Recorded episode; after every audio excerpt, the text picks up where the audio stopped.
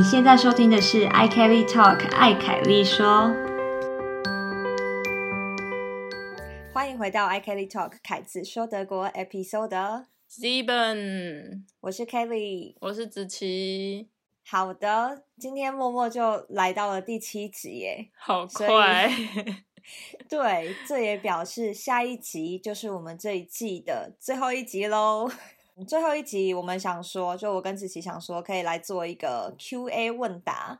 那大家如果对于我们聊的东西，或者对于我们本身有什么样的问题呢？可以欢迎大家去找那个资讯栏里面有一个表单，你们可以把问题填在里面，然后有什么想要跟我们说的，也都可以在里面写。好的好的，OK，那我们就来 update 一下近况。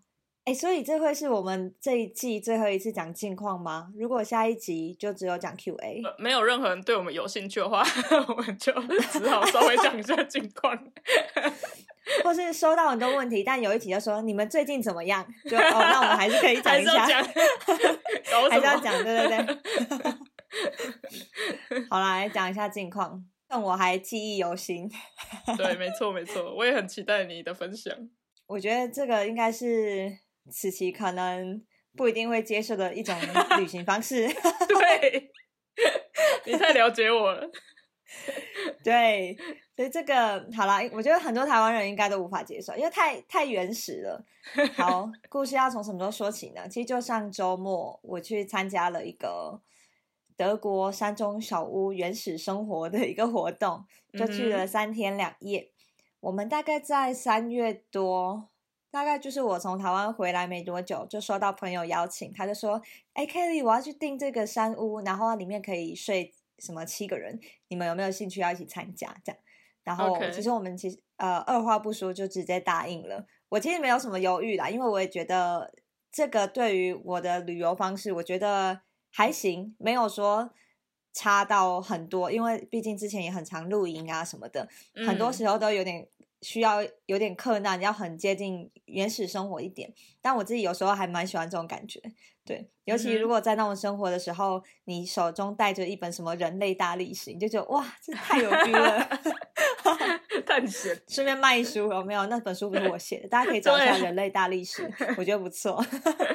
对，好，那我我们就答应了朋友说，OK，我们要一起来。后面在组织的过程，就是我们会有一个 WhatsApp 的群组啊，然后大家就会进行一些讨论，尤其是我们要带什么东西去。因为呢，我们刚刚讲它是一个原始生活，它这个山中小屋呢，除了这个小屋跟一个有点类似流动式厕所，哎，这个等下再细讲。这个有提供，然后有那个可以生萤火的那个 foyer Platz，有这个地方，然后一些木头的桌椅。除此之外呢，它是没有自来水的，所以也就是说也没有洗澡的地方，没有浴室。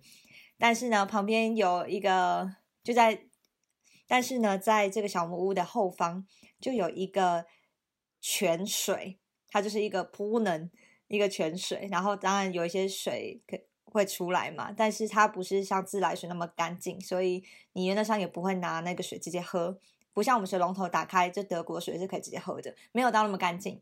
对，但是你也不可能在那边直接洗澡，所以原则上你只能就是擦澡这样。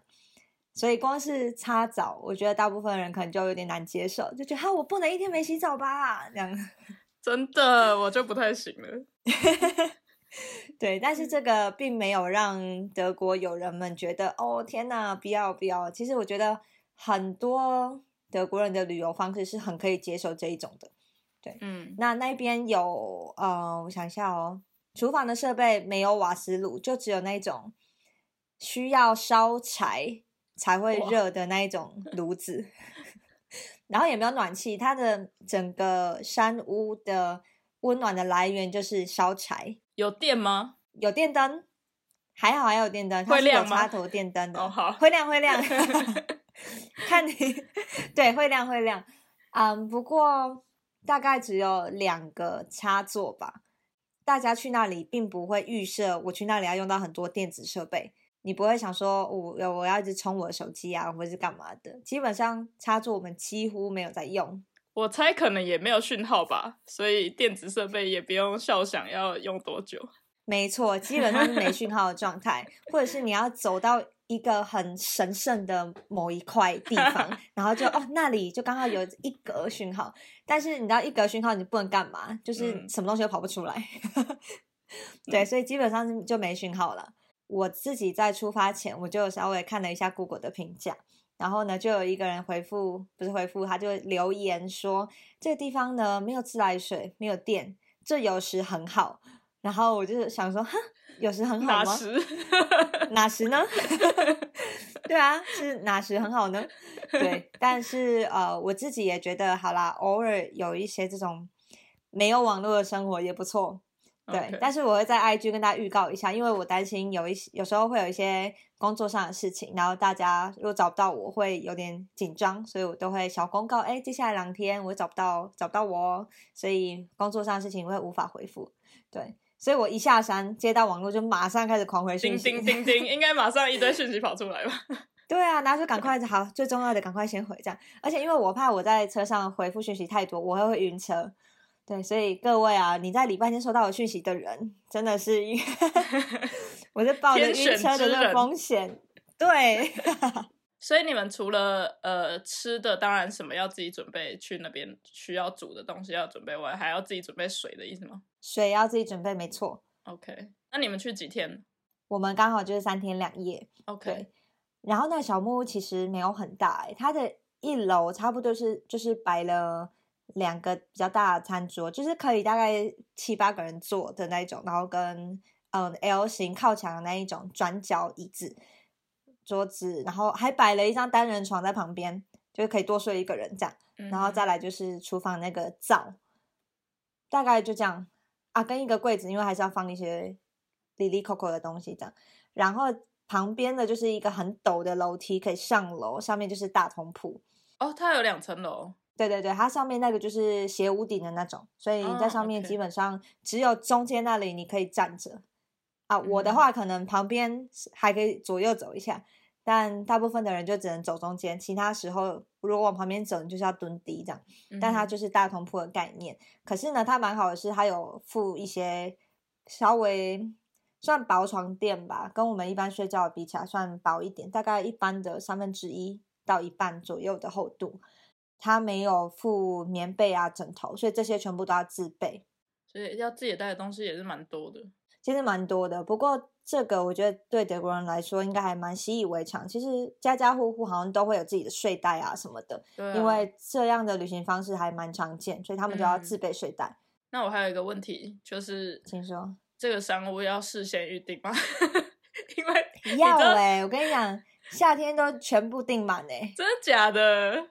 我还想说，如果在台湾的话，这种商务谁要去啊？你就心血来潮开车过去，可能就随时都是空的，自己坐就可以直接开。门进去。对啊，没有啊，它夏天是全满的，所以哦我像我们订到上周末，这个的时时间其实还不算太好，因为还很容易下雨，然后还有点冷。对，那像哦夏天的话就已经全满天气。好就嗯，对啊，讲到这个预定，主办人在跟我们分享说他预定这个山屋的流程状况是怎样嘛？那这个山屋其实有一个自己的网页，就哎其实没那么原始，它是有网页的哦。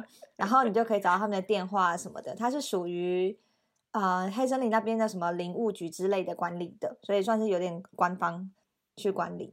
那嗯你要订的话呢，你就是打电话给他，然后直接跟他订这样子，还是说写 email 应该 OK？结果呢，那个主办人就说哦，然后确认成功的时候呢，他是收到实体信通知的。实体你就想说实体信，对，就连这个都要实体信哎、傻眼。然后我那时候就很压抑，说实体信不是 email 吗？他就说真的是实体信。然后就另外一个人就说哈，用实体信。然后那个邮差来说是骑马来吗？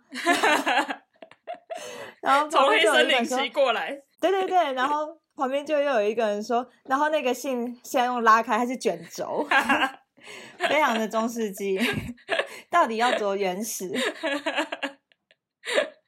可是这真的很德国，对，对啊，就很德国啊，就什么都要实体信哎、真真的好，，然后还有什么呢？那个设备啊，房型基本上就简介到这。那我们就是楼上睡了六个人，楼下睡了一个人，他刚好有一个单人床，然后就七个人这样。那这样的话要多少钱啊？那个三屋？它其实超便宜耶，毕竟它什么都没提供嘛。对啊就屋顶个晚上，你猜一下好了，一个晚上多少钱？你是想说送我，我也不要去？我 猜，如果算人头的话，一个人顶多十十几欧吧，会不会？嗯，那你算猜的蛮高的了。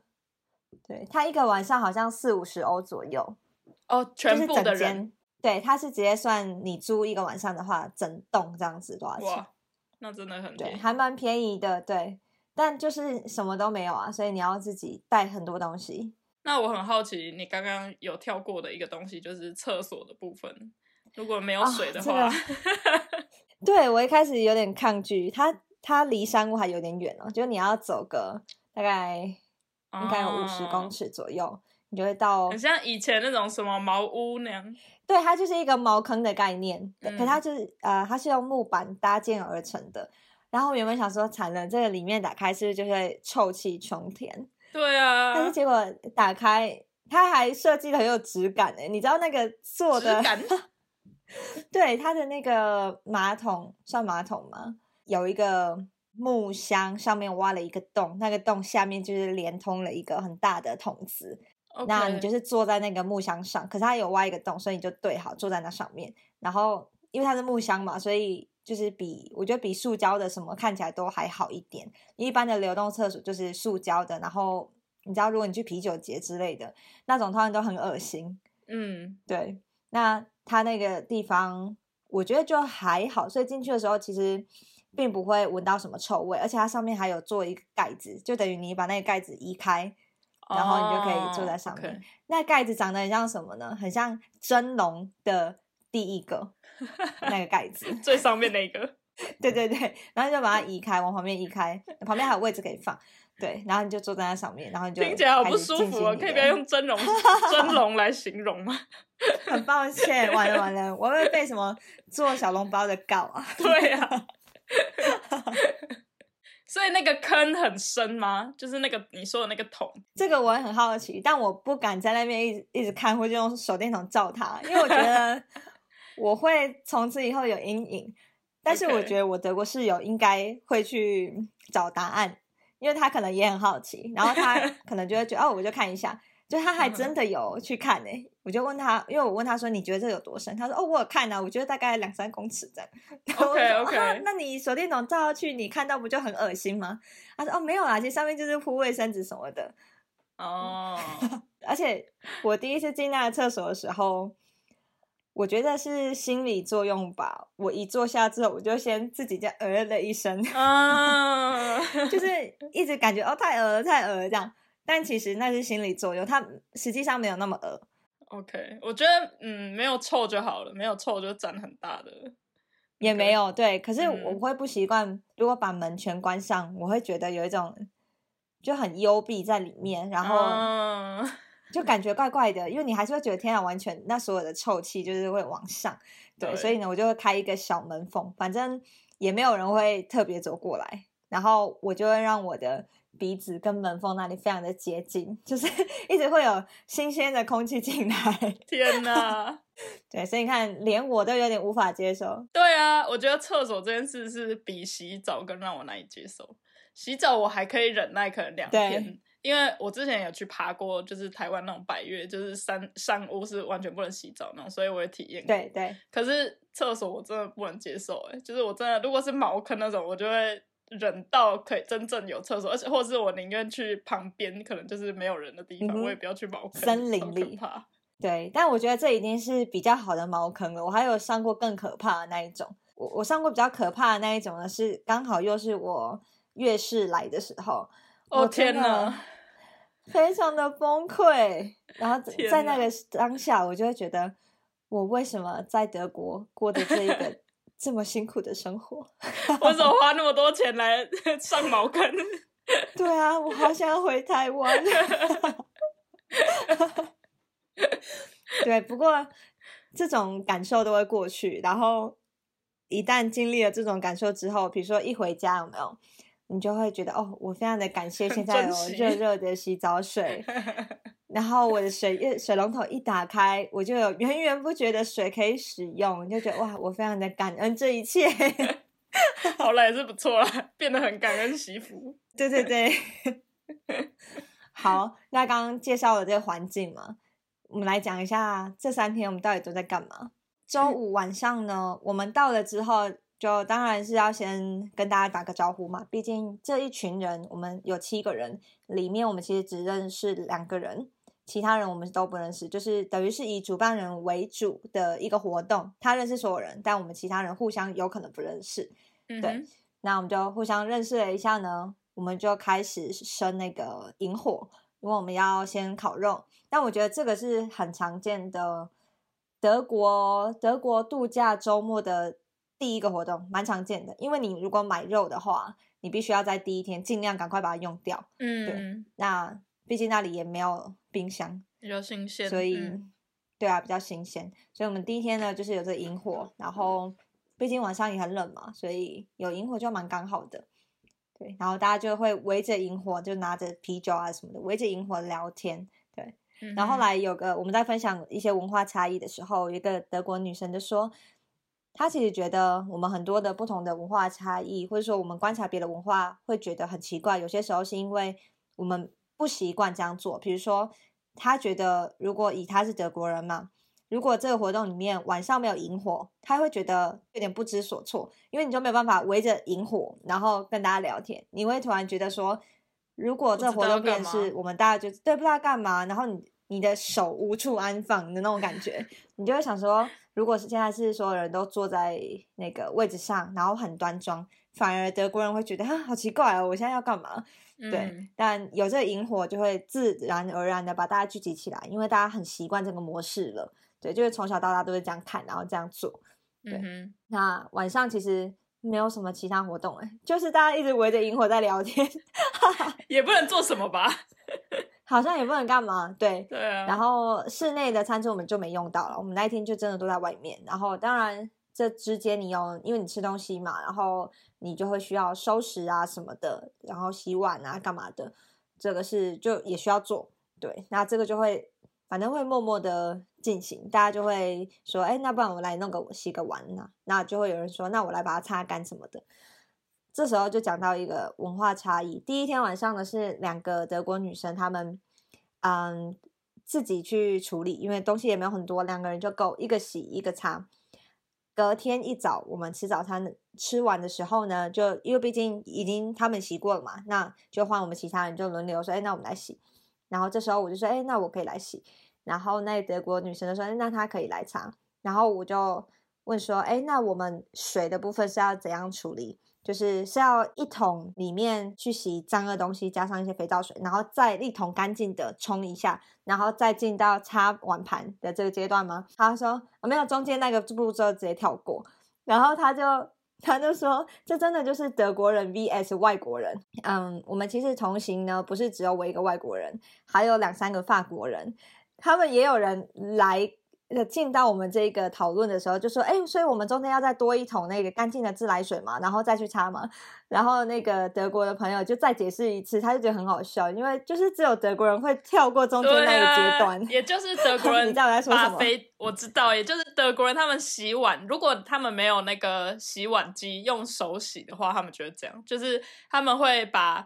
那个碗盘抹上，当然先把脏东西，比如说上面的厨余还是什么冲掉之后，把肥皂水抹上碗盘之后就结束了。最后一步就是擦它，就不会有把肥皂冲掉的这一步。没错，那这个就是我觉得有点德国特有，我不确定还有哪个国家有。如果大家知道的话，可以跟我们分享。有，可是我觉得也就是为什么这样，因为在家里我真我真的没有办法接受这件事情。就是，甚至我刚来的时候，我可能我猜我有在 podcast 分享过，甚至有德国人跟我讲过啊，那个肥皂可以吃就可以吃啊，一点点没关系。然后想说什么叫做一点点没关系？那个肥皂上面有写可以吃吗？它会它会发泡哎，hello，什么发泡的东西是可以吃的？我们一定要觉得它那个太化学了吧？对啊，超可怕的。然后所以也就是因为这样子，我在家里，我跟至少我跟 Ben 呢，我们两个吃饭的话，就我会坚持一定要吃有冲的那个步骤，就是我们一般洗碗那个步骤，然后变成我觉得这这个呃程序导致他好像不太会洗碗。啊，因为他觉得很一方面他可能觉得很麻烦，一方面他很不熟悉还有这个步骤，所以每次他洗完之后，我都还是会觉得为什么上面还是有一点就是不干净的感觉。对，对，我们那时候我们但是在打闹中结束这个话题，然后最后也就没有用中间那个步骤，没有再冲。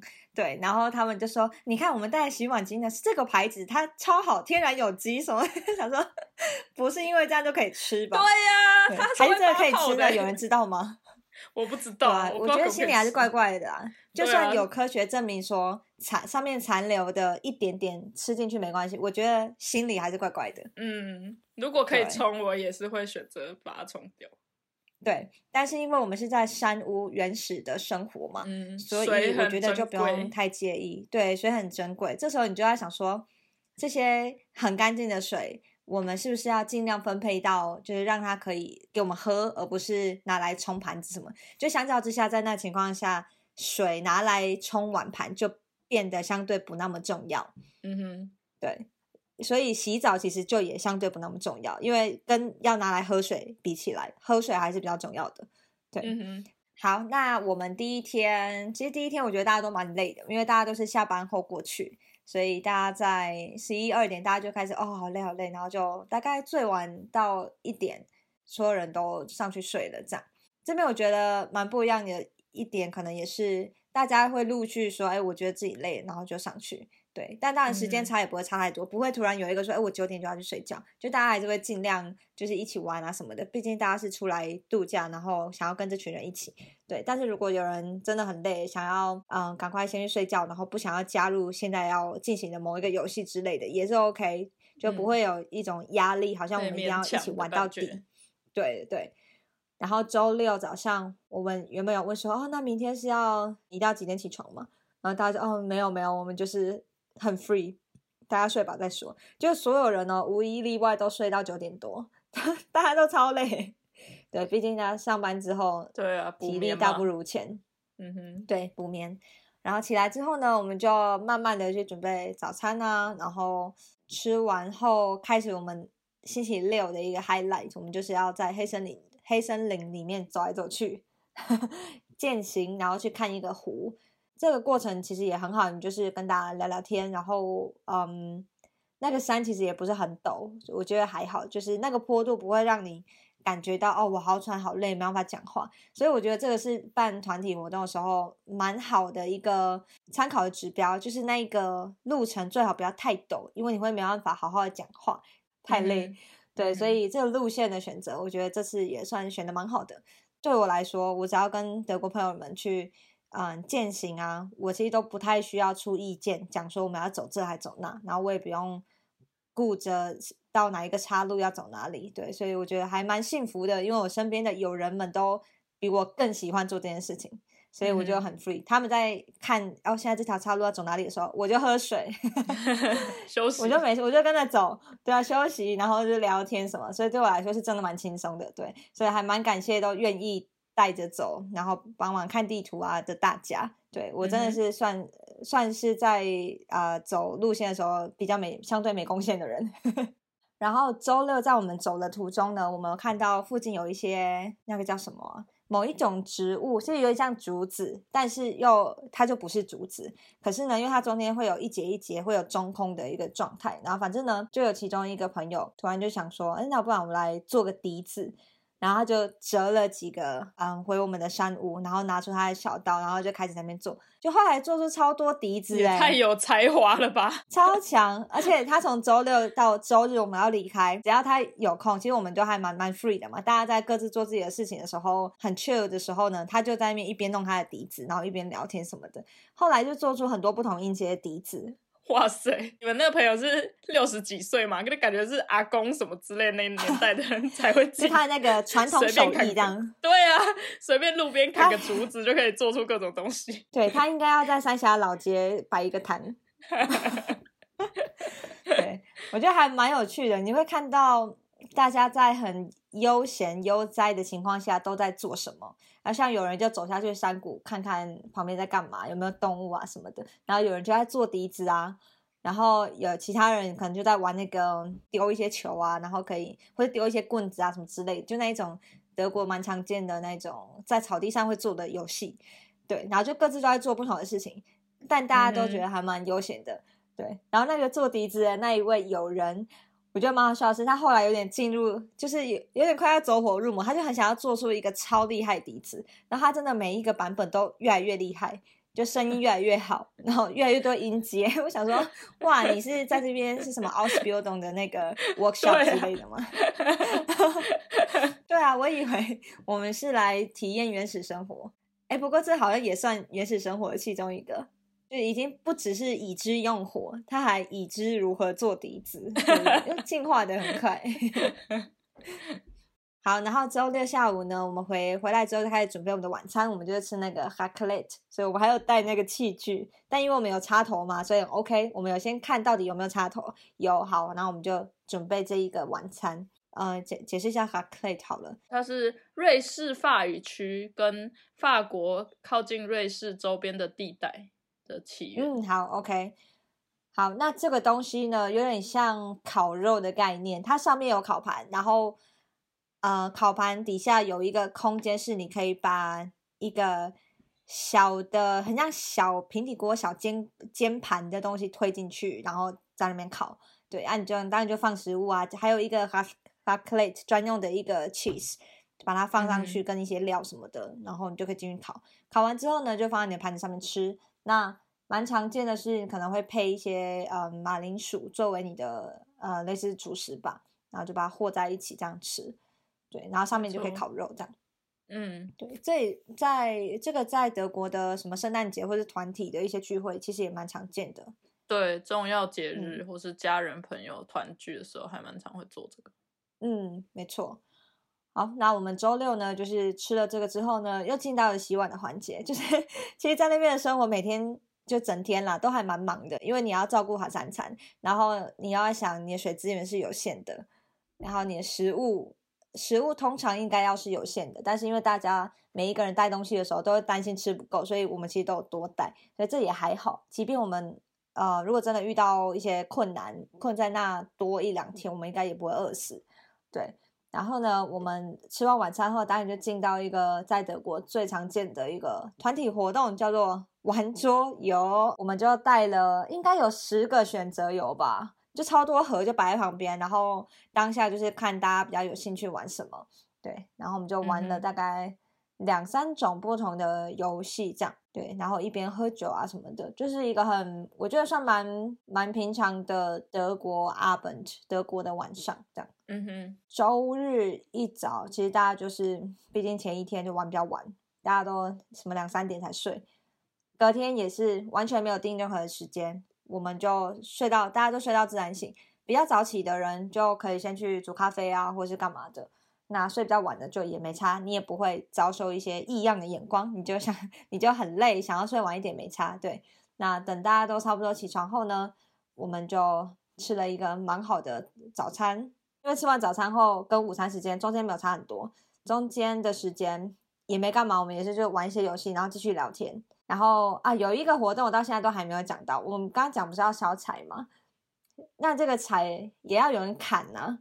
所以呢，我们在空闲的时候，我们就会去砍柴。哇，那个 小屋就有附一个锄头，跟一些已经砍到算八成砍好的呃木材。可是那个还太大，你没有办法直接拿去烧，所以你还要再砍个两三次，才有办法作为要去烧的那个柴。嗯哼，那对于我们来说，它就是一个体验活动。对，所以我觉得这个活动也还蛮不错，你就会发现哇。砍柴其实也不容易耶。对啊，很难呢，而且你又要很精准的砍到你要的地方。对对对，没错，这个真的很难。好，然后我们在聊天的过程呢，也有人问到说，在台湾的呃文化是怎么样啊？比如说有一个，我觉得不知道子琪有没有观察到，在台湾好像比较少透过这种周末活动去认识朋友的朋友。我自己的话是有啦。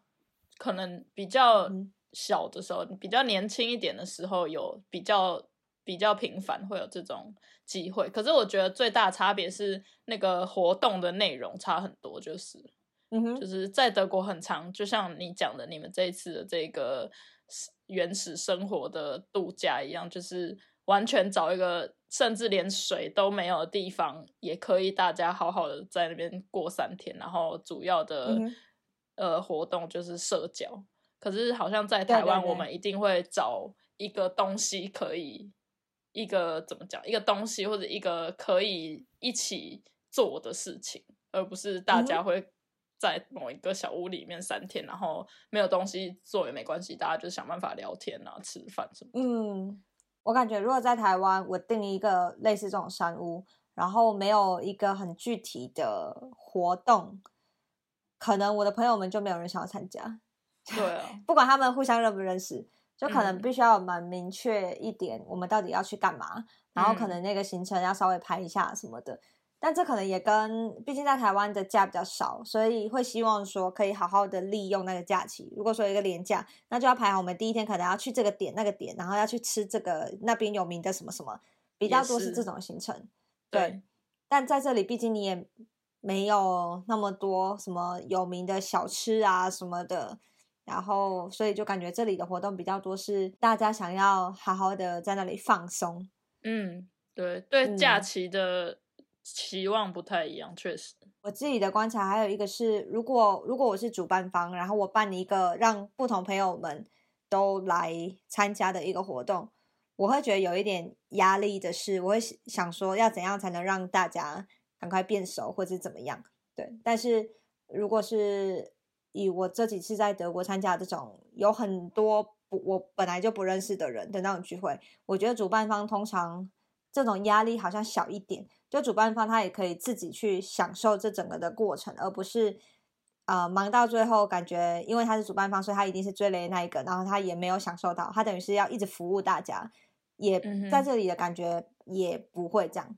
嗯哼，后来我们还聊到什么？我们在吃饭的时候呢，就有人问到台湾的信仰可能有什么，对，然后我就跟他们介绍妈祖。啊，有人问说呢，那他们是长得像人吗？我说对，他们就是长真的长像人。那他会这样问，是因为他知道有一些国家可能是比如说大象啊，还是什么之类的。嗯哼，对，然后我们也有一些轮回的概念啊，有前世今生啊，上辈子如果造业啊，然后你可能这辈子你就要还债啊什么的，这样的概念也是有的。然后就分享了一个故事，就是很久以前的某一个邻居吧，那她是一个阿姨，然后她有遭到一些家暴什么之类的，但是她迟迟都没有离婚或是想要离开这个男人，因为她觉得他是来还上辈子的债。对，然后就解释，我就讲了这个故事给大家，然后所有人都非常的惊讶。其实我觉得以就算是台湾人，以现代人的观点来看，也会觉得很惊讶。就是你宁愿相信这个，你也不要想办法脱离现在的这个困境。就想起来嗯也会觉得还蛮哀伤的，对。但这个是真实发生，他的确就是那个阿姨，的确就是想办法这样子说服自己，说这是他应该要还的债。你有听过这类故事吗？有，可是对我来说很遥远以前的东西了，就是有点像传说。我自己当然没有遇过，嗯对身边的人或是谁有这个经验这样。嗯，然后我们就聊到什么，就跟地狱啊、天堂啊什么之类的。因为在德国要缴一个教堂税嘛，如果你不想缴的话，你从你的教会离开，就是要成为一个没有不是基督也不是天主教的一个人，也是可以的、哦，是可以离开这个这个教的。那你就不用缴教堂税，但是基本上你就会被认定以后死后会下地狱的人，这样。是吗？啊对啊，你你不信上帝，你就是下地狱啊。对于那个宗教来说，哦，这么严格哦。OK，那不然你觉得你 不信他，你要怎样？可是神不是爱世人吗？不管你有没有宗教，你也爱他的情况下，我在台湾的时候，我印象蛮深刻，是在台北。反正呢，我就在一间那个购物中心逛了一下，那时候已经有点晚了，然后在等朋友下班。好，然后后来呢，就有两个姐姐来跟我搭话。我那时候刚才吃东西，我想说哦，OK 啊，可以聊一聊，没差。他就他们就开始要跟我传教，就对了。那反正他们的教义跟一般主流的这种基督天主又有一点不一样，因为本来就有一些不同的流派嘛。那反正讲到最后，我就跟他们讲了一个观点，我就说，我觉得这个神他是就像你说的，神应该是爱世人，他应该是尊重我们所有人心里相信什么，他应该不会因此而觉得他不爱我这样子，因为他前提就是他是爱，他爱所有人嘛，所以他不应该有差别嘛。对，然后他们就开始说我这是什么被撒旦 被撒旦绑架的思想什么之类的，他们就突然开始生气。对啊，然后我心里想说，哇，这么严重吗？对啊，这应该不是一般的人会这样子想吧？所以好了，他们觉得我被撒旦绑架，那我就被撒旦绑架。好啦，这个信仰的部分差不多这样，就稍微跟他们分享了一下。后来礼拜天回到家，回到回到家里，就真的觉得哇，回到原本的生活，那蛮好的。但是也觉得非常的忙碌，因为一回家我就看到哇，好多衣服要洗。我礼拜一早上的时候就洗了两桶衣服，然后还要想说要煮饭啊，在异乡生活，好忙哦。你有这种感觉吗？我我其实蛮享受做家事这件事情，尤其一个人在家的话，我会把它当成一个蛮舒压的方法，因为相对于写作业跟写论文，我就觉得哦。做家事是一个不用动脑的东西，只要出力就好了，我觉得很开心。可是，对在异乡独立生活，我觉得最也不是呃，也算是不习惯啦。然后也算是就会相对的很想念家里，就是煮饭这件事情，尤其是煮晚餐。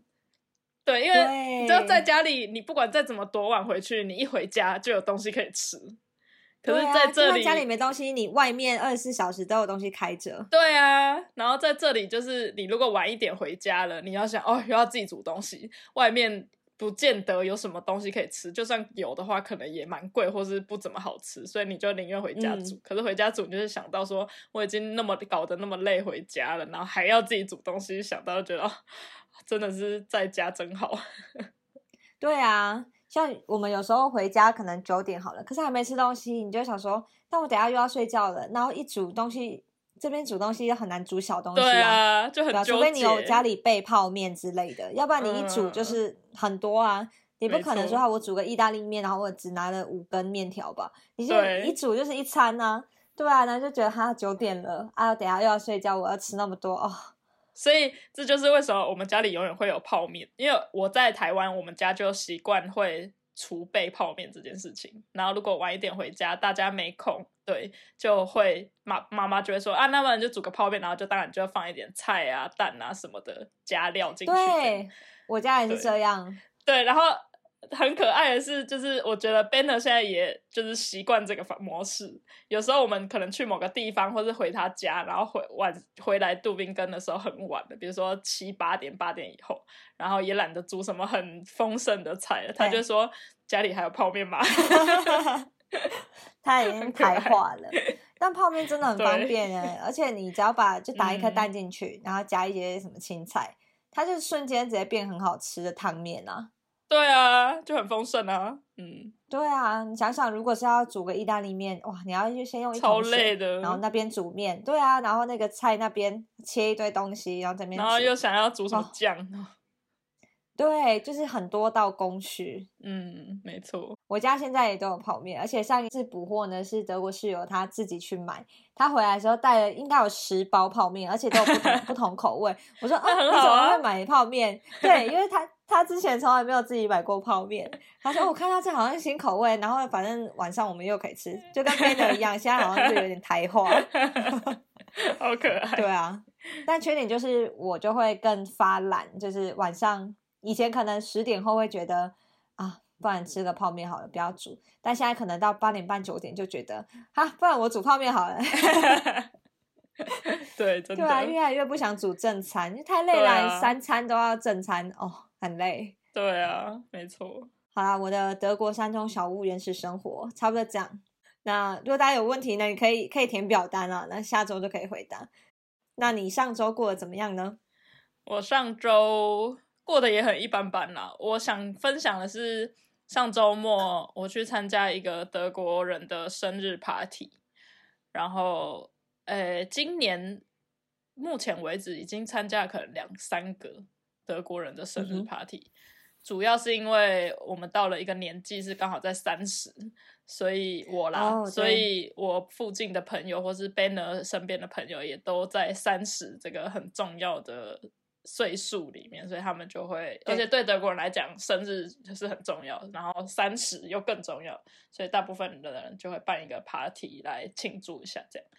然后这一次去参加的德国人的生日 party 是他办在一个他的 tennis verein，就是他的网球社团，他就是有在 Tübingen 附近的一个小镇参加一个网球社团，就是可能缴年费，然后你就可以要想，比如说想去练的时候，你就可以去练习这样。然后他们的网球社团就有一个可以聚会的地方，就是那边有、哦，不是在网球场上，没有没有没有没有没有，可是很有趣，甚至你是可以直接就他的聚集会的地方是有一片很大玻璃，直接可以往外看到那个网球场的。哦，OK，因为像观众席那种，对对对，对对，有点像那个 VIP 的那个区的概念，你知道吗？就是你在一个比较高的地方，然后站在那边喝酒，然后往外就看到那个人家在打网球。然后我们就去参加他的生日 party，这样，然后大家就这一次的生日 party 跟上一次，因为上一次我分享是呃寿星包下一个算是酒吧，然后让大家去那边吃吃喝喝。然后这一次的话就是热带主题的那一次吗？对对对对对，然后这一次的话是比较不一样，是寿星他还是主要有准备一些最基本的酒水，然后还有呃他订了披萨这样当主食，嗯然后其他的比如说沙拉或是甜点，就是由每个客人他可能事先有跟大家讲说，如果大家愿意的话，可以每个人带一点这些沙拉或是甜点这些比较副食的东西，所以果然就大家真的还蛮有才华的，就是真的刚好真的都带各种不同的东西，这样就是沙拉就有分基本的沙拉，或者是那个 noodle salad 面沙拉，或者是有蛋的蛋沙拉，然后每一个都刚好很错开，不知道是讲好还是很刚好了，大家都刚好带不一样的东西，所以就吃的还蛮丰富的。然后，但是我这边主要想要就讨论的东西是很好笑一点，就是那个准备酒水的寿星呢，他准备了超多不同种类的水，就是啊，水还有很多不同种类吗？就是他在那个桌子，那个桌子上最后坐在桌子上的可能十七八个人加寿星，还有一些客人，可是大概每两三个人的中间就会有三种不同的水，就是一个水是 Stilles Wasser，然后一个是 Medium，一个是 Classic。好，这我们要中文翻译一下。第一个那个是没有气泡的对，水，就是大家想象中在台湾大家一般会喝到水，完全没有气泡的，对对，单纯的饮用。第二个是有一点气泡 medium 是对，有一点气泡，正常的气泡水。然后 classic 是气泡特别多的，就是比经典 medium 款有更多。对，然后他就真的他很好笑，就是大家德国人看到就想说，那个准备水也太周到了吧？就是有不同各种不同有气泡跟没气泡，啊，气泡还有分多气泡跟少气泡，然 后想说到底有多爱喝水？我觉得有可能他想说，哦，我的朋友们大家对于气有没有气泡跟气泡的级别都很重视，那他要迎合大家的口味，所以就没全都错带来。我我觉得这个很看家庭，我觉得他们家一定就是每个人，我猜啦，是他的家人里面每个人要求的气泡的多寡很不一样，所以他就会准备这样。对，可是很好笑的就是，我们刚好像我这我们这一桌，我跟 Ben 他旁边有两个人，我们四个人这一桌，刚好我们四个人是最爱喝 Stilles Wasser，就是一般没有气泡水 所以我你就看到我们这一桌人就一直把 Stilles Wasser 喝完之后，一直去拿别桌的那个 Stilles Wasser，然后最后我们那边就集中一大堆，啊 对，集中一大堆那个 Stilles Wasser 的空瓶这样。然后隔壁那一桌他们就是很爱喝气泡水，可是是一般的 medium，所以他们那边就集中很多 medium 一个空瓶，就一直换来换去。那最最多气泡那个有人在喝吗？Classic 那个呃，Classic 有人喝，可是我没有看到任何一瓶是被喝完的，因为我有跟，因为我是当场我才知道 Classic 跟 Medium 的差别，就 Benner 跟我讲，然后他说 Classic 对他来讲是真的，就是他觉得喝下去你就是一直觉得肚子里面有气，他他觉得那是根本就是没有办法吞下去的水，因为那个气真的太多。他说你喝下去之后，你就觉得你的就是胃一直在胀的那种感觉，很不舒服。对，我们通常也都买就是 medium 而已，哎，也不太会买到 classic。嗯，你会喝气泡水吗？在这里？我喝，但我一开始是不喝的，我还记得我来交换的时候，我就想要去买个水来喝，那时候还有点无法跨越心理障碍的，直接从水龙头喝水，所以呢，嗯我就去买水。可那时候德文就也很烂嘛，我就随便拿，然后我还拿一手，就是呃六瓶这样，就回来一喝就哦，整个都是气，我直接就没喝，然后六瓶就直接摆在架子上，摆到我交换结束，直接送给室友们这样。对，可是你我后来习惯。德国人真的都会去超市扛那种一一箱又是一箱的那种气泡水来喝，这样子。对啊，除非家里有那个可以打气的，要不对啦，就还是只现在能买水。嗯嗯嗯，现在也有可以打气的嗯机器，这样。我自己是到现在为止都还很不习惯喝气泡水，因为我就觉得喝气泡水第会让我觉得越喝越渴的感觉，有一种在喝汽水的感觉。嗯然后另外一方面，我真的对那个气泡的那个感觉很，就觉得很不舒服。就像 Banner 讲的，嗯我会一直觉得我的喉咙跟我的胃里面一直怪怪的。对，一直胀很胀，然后一直想要打嗝那种感觉很不舒服。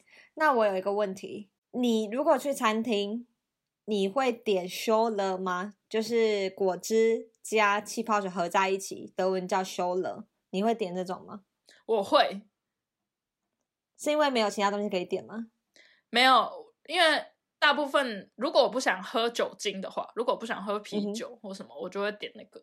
可是因为对我来讲，我觉得那个东西比较偏向汽水，然后汽水是有味道的，嗯嗯所以我可以接受有气的东西它有味道，我就会觉得 OK，它是一个不同的饮料，它就啊是一个很就像就像喝可乐一样这样。对对对对对，所以对我来嗯说，那些 Zaft Shoulder 就是果汁加气泡水的这个组合，它就偏向于那个那种饮料。嗯哼，OK，好，如果这么呃，如果要这样定义的话，其实我刚刚这样讲还不够明确。我我自己平常喝水会喝水龙头的水，就是 Stillswasser，我不会喝那个纯气泡水。我气泡水是一定要跟果汁搭配的，我才喝。OK OK，对对所以跟你应该是这样算差不多。对啊，对，所以我也如果直接喝水，我会觉得喝正常的水才会比较有在补充水分。对啊，真的才有解渴的感觉，不然我就会觉得很像一直在喝波比的汽水。对，但其 实它都是水啦。对啦，对，对，而且好像什么据德国人说，好像就是会帮助消化什么的，我也不知道。不知道是真的还是假的。对啊，所以他们就很爱喝。之前我有观察过一个现象，也很好笑，就是我刚来念书的时候，我觉得有点惊讶，德国人到底多会喝水这个这件事情，嗯因为他们就是，尤其是你在上 four lesson 或者去学校上课的时候，每个人就是坐下之后，可能把他的就是笔呀、水然后笔记本什么拿出来之后呢，他就会从包包里面拿出一个无敌巨大的保特瓶，对，通常是一到一点五公升，对，那么大的一个保特瓶，然后就会砰，然后就放在那个 桌子上面这样子，而且因为通常就很大一罐，明就已经很重，小了。对，然后就很大声这样，然后我就很傻眼，因为大部分德国人都会这样。我刚来的时候我真的不知道，因为在台湾就是我我觉得在至少我念大学的时候，大家确实会很习惯自己带水来，可是都是要么就是自己带的保温瓶那种五百毫升，对啊，还有更小五百的七百就很够了。对对对对对，就是或者是甚至更小，有人就是泡茶在里面或什么的，就是上课的时候喝一喝就好了。可是德国人就是嗯真的会拿出从包包里面拿出什么一两公升的大保温瓶，然后就 直接采管这样放很多在自己人这样的面前。。对，大部分人都这样。然后我就真的觉得哦，真的有够会喝水，而且确实他们也很会喝。就可能你一堂课才上到一半，就发现那个那个保特瓶就真的只剩一半的水或什么的。然后我就觉得真的是有够厉害的。可是，一方面我也可以理解，因为如果你习惯喝气泡水，然后家里面又没有那个机器可以打，尤其是你如果喝完，你就没有办法去哪里装啊。因为虽然这里对，饮你用水可以就一定只能买。对啊，因为虽然水龙头可以饮用，可是你就水龙头不是气泡水，所以就变成我觉得他们习惯一直去超市买一个新的保特瓶是气泡水的这样。其实这个真的也很麻烦呢。你看，如果你每天都要去买一瓶，好，不是每天去买，而是你可能买很多，然后堆在家里，然后每天就这样喝一瓶，喝一瓶，然后你下一次去购买的时候又要退瓶。哦，对啊，常常在那边大包小包，因为它很大，一点五嗯公升，蛮大的。而且其实这样子算起来，你花在水上面的开销也蛮可观的，你不觉得吗？对啊，对啊。如果你是一般学生的话，没有收入的话，你就是光如果你只喝气泡水，确实就是而且光买水。然后如果你又又是德国人的，话，对，没错。因为喝超多。然后水气泡水又有分各种不同的，你知道那个级别，有的气泡水就是高如说阿尔卑斯山下来的水啊 什么的圣水啊，对啊，神圣的圣。然后有的就是气泡水是用什么玻璃瓶装的，看起来超高级这样子，就不哇是塑胶瓶，那种就真的很可怕。所以我们也许可以从中观察到谁是有钱人，没错，谁可以每天都在那边喝这种高级气泡水。对。然后另外也 shout out to 那些就是爱喝气泡水的朋友们，就是可以告诉我一下到底气泡水哪里好喝，因为我到现在真的住在这边那么久，我还是没有办法接受喝气泡水这件事情。没错，如果有人真的觉得啊，气泡水是我的爱，麻烦告诉我们一下。对啊，让我们可以体验一下那个爱它的感觉。好，然后另外一件事情就是，呃，小事情啦。我跟上周约一个朋友，某一天晚上去吃外面的餐厅，这样子。是定位的那件事吗？哦，对，是定位的那一个餐厅。哎，后来有没有定位啊？后来没定位吗？那天晚上贝勒马上问我，没有，我后来没有定位，后来就坚持我就是要 spontan，就是要临时起意的去，为什么一定要什么都要计划？所以我就去。然后后来我们一进去，里面是完全空的，就连老板也不在现场。就我还要啊为大声的喊说是不是 “hello”，然后老板也从那个厨房后面小跑步的冲出来说：“啊，你好。还是你们去的是什么自助吧？要自己去拿肉，然后开始烤，自己走进厨房。没有，就很一般的餐厅。可是我们真的就很早去，我们那时候五哎六点到吧，整六点整嗯到，所以真的就是还没有任何人在里面这样。然后又是平日，真的完全不用定位啊！哦对啊，真的是不用什么都要计划。对，然后我真的想分享的是，我们就去了吃的那个餐厅，然后有一件事情就是在结账的时候，刚好我跟我的朋友，我们两个的呃结账金额都差不多，就是在二十五欧左右。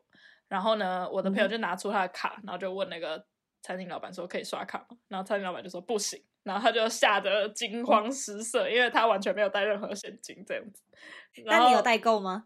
我刚好二十五欧，因为他本来就问我说：“哦那你有没有多少钱？你可以先帮我付，然后我等一下马上去领钱还你。”可我就刚好我打开我钱包说：“哦，我刚好二十五哦，这真的是超惊险的。”所以我就说：“那我先付，然后你赶快去附近，就刚好因为他在老城里面，所以很多地方可以领钱，他就赶快去附近的 ATM 去领钱这样子。”对，然后姐姐这边我就想顺便提醒一下大家，真的在德国非常容易遇到完全只能付现的餐厅或是小吃店各种，所以大家一定就是、因为我知道在欧洲很多其他的地方，尤其在北欧或是西边什么的，之前上上礼拜有朋友从英国来，他就是完全没有带没有换任何的欧元。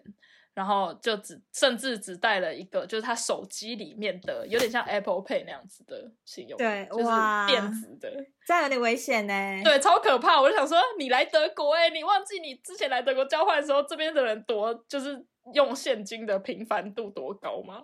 他可能想说，都过几年了，应该已经进化了吧？没有，对，然后真的是还好，他跟另外一个朋友一起来，然后那个朋友手上也有欧元，他就说他们真的还好有，因为他们光从机场要搭车来，Tubingen 这一段就已经遇到，就他就已经卡关了，因为他当然不能用电子支付去逼那个就是车票啊，啊，你说那个机器。哦，对啊对啦，没错，他那个票没办法，然后他也没有带任何的实体卡片，没错，没有带实体卡片，也没是虚拟再虚拟这样。对，然后他就觉得怎么为什么会这样？如果在英国的话，一定可以啊什么的。那我们就说这里是啊，你就在德国啊，这没办法。你讲到这个，我反正我出门一定也会带现金。然后我们如果吃饭的时候，我有一个习惯是，嗯、当然一定都会给小费，但是如果我看这一家店好像生意没有很好，我会倾向付现金，即便他也收卡，因为我觉得哦他收、收卡片的话，他一定要被那个机器啊、信用卡啊什么的都嗯再多抽一点。对，那他可能这样一餐下来，他至少可以少损失个三欧、四欧什么的。对，如果嗯他都已经快要感觉快要经营不善，我就会倾向这样做。那如果他是那种很大的那一种饭店型大餐厅，我就没差，我就毕竟对我来说用卡付还是比较比较方方便，我就不用一直在那边领钱，对吧、对啊可是身上带着一点现金，真的还蛮重要的欸。对，尤其在德国，对啊，是在德国，你真的不知道是不是每个地方都可以用你的手机呀、用卡片付。真的是国情的问题啊。国情，像在北欧，我也听到很多朋友在北欧就是完全没有很久，已经很久没有看过现金长怎样。嗯，对啊，然后就是永远是用电子支付、信用卡什么的。可是，在德国就是嗯真的，大家最好手身上永远要有现金，你都会带多少啊？通常？差不多五十内吧。可是不一样了，因为如果我是可以随时到处都可以领钱的话，当然就不会带到很多。可是如果你是来嗯玩的话，当然身上就是要随时准备多一点钱，才不会像我朋友一样差点变成 OK 付不出钱。他留下洗碗。对啊，他超超紧张，他赶快就冲出去，然后领回来，然后就说对不起，对不起，然后让我等。我就说还好，反正 ATM 就在旁边而已。好，以上的德国现金文化提醒大家一下。没错。然后最后我想跟大家分享一下，就是我在本周末收到了我的 Deutschland Ticket，就是即将在五月可以使用的那个 Deutschland Ticket。那为什么我会说我收到？是因为呃，Tübingen 对住在 Tübingen 的居民有 Deutschland Ticket 的优惠，就是如果你是住在 Tübingen 的居民，就是证明的话，你可以拿你的居留证证明你住在这里的话，就可以减免十欧。所以我们就是哦必须要提前申请这个东西。每个月少十欧吗？对，每个月十欧。诶那蛮多的，因为它一张不是九吗？少十欧变三九。对啊，对啊，所以我们的票，我们的 Deutschland Ticket 是三十九欧一个月这样。然后就在上周末的时候收到我申请的 Deutschland Ticket，现在很期待，因为这一周一过完，我就正式的可以搭车到处去，至少我不会觉得我被关在这里，因为这里的车票真的自由了。对啊，我真的自由了，就是想去哪就去哪这样。那你第一个想去的地方是哪里？没有特别想要去哪里，还没有特别想要去哪里玩或什么。可是我会觉得，哦，如果我有空的话，可以去个什么司徒或者什么买个嗯东西，什么方便很多。对啊，对对我就不用另外买票。对，我觉得这个真的有差哎、因为虽然 Tübingen 跟斯图加特不远，可是光想到我从 Tübingen 要去斯图的话，还要另外买票，然后又想说，哦，那又是除了要买票很麻烦，然后又要额外花钱，这个就有差。那你现在有这个 Deutschland Ticket 德国车票，你想去就去，完全不用先计划。那我今天想去，我就火车搭了我就去。没错，如果有时间的话，对啊，这个是五月一号才开始的嘛，你现在拿到现在也不能用。嗯，好，这就是我上周的近况。好的，我们最后来分享一个奇闻异事。我们在第不知道第三还是第四集有讲到一个很大的罢工嘛。那那个罢工之后呢，当然那些工会他们就开始协商啊谈判，嗯哼，中间有经历嗯谈判失败的，但是在大概两天前，终于有一点点共识了。那我查到的资料是说，因为通货膨胀呢，让他们的所有员工会得到一笔钱来作为补偿。猜看看。几百欧吗？我可以想象的话，可能五三两三百，我就觉得蛮多，或是四五百。他们补助三千欧，哇，一个人哦，很多吧？超多的超！多一个人，然后无论他薪水多少，都是三千欧，哇，那真的，这真的蛮多。对，而且还是以通货膨胀的名目补偿，感觉比想象的多很对多。好，但是他不是一次补偿，他就慢慢发，就二零二三的年终发一点，然后下半年再发一点，嗯，然后慢慢的把这个三千欧发完。好，那另外一个他们谈出来的，嗯，谈判的一个共识就是每个月薪资要增加，对，要调薪。那这本来就是他们的诉求嘛。他们原本的诉求是，好像是说要调五百欧之类的。你猜要不要猜猜看，最后是要调多少？谈判出来结果，五百欧哦，谈判通常会降低一点吧，四百。好，他们后来呢是打算要提高他们的薪资两百欧元。OK，对，那这个也是会在近期开始去进行这样。嗯，那这个文章呢，里面就举例说，有一个嗯，比如说一个幼稚园老师，他增加了这个薪水之后，就会让他的薪水大概有十点八百分之十点八的一个涨幅。另外举例来说，在 NFA 北威州，就科隆 a s e n 就是所所在那个邦的一个公车司机，他的调薪幅度就会大概有十十二 percent 左右。那另外还有一个在文章里面写到的例子，就是一个嗯交通清洁队员的员工，他可能可以有一个大概十三 percent 的涨幅。哇，蛮多。所以呢，对啊，所以他们上次这个大罢工就是终于有一点进展。对，嗯哼，结果我看完这一篇新闻之后呢，又在其他地方看到一个新闻，就是本周就有罢工。对啊，周三。到底是怎样？对，但是他的那个罢工的嗯影响程度没有像上次那么大了，可能就是这一次的谈判，可能有某部分的人受贿，可是有另外一部分还不够满意，所以另外一个部分的人要再进行罢工，可能是比如说机场的啊，跟什么火车的，可能就是是分开的嘛，所以还有不同大家要看一下，对，不同工会什么的，但整个来说都是交通相关，所以呢。大家近期还是要多注意在德国的一些罢工事件，尤其是如果你要来旅行，一定要特别再注意一下，因为你来旅行的话，才短短几天就会受影响，你的很多计划可能都要变动，对，所以要记得注意一下这件事情。没错，好的，以上就是我们本周的分享。那下个礼拜呢，会是这一季的最后一集。如果大家对于我们有什么样的问题的话呢，可以到资讯栏填写表单。OK，那我们就下周见喽，大家拜拜，拜拜。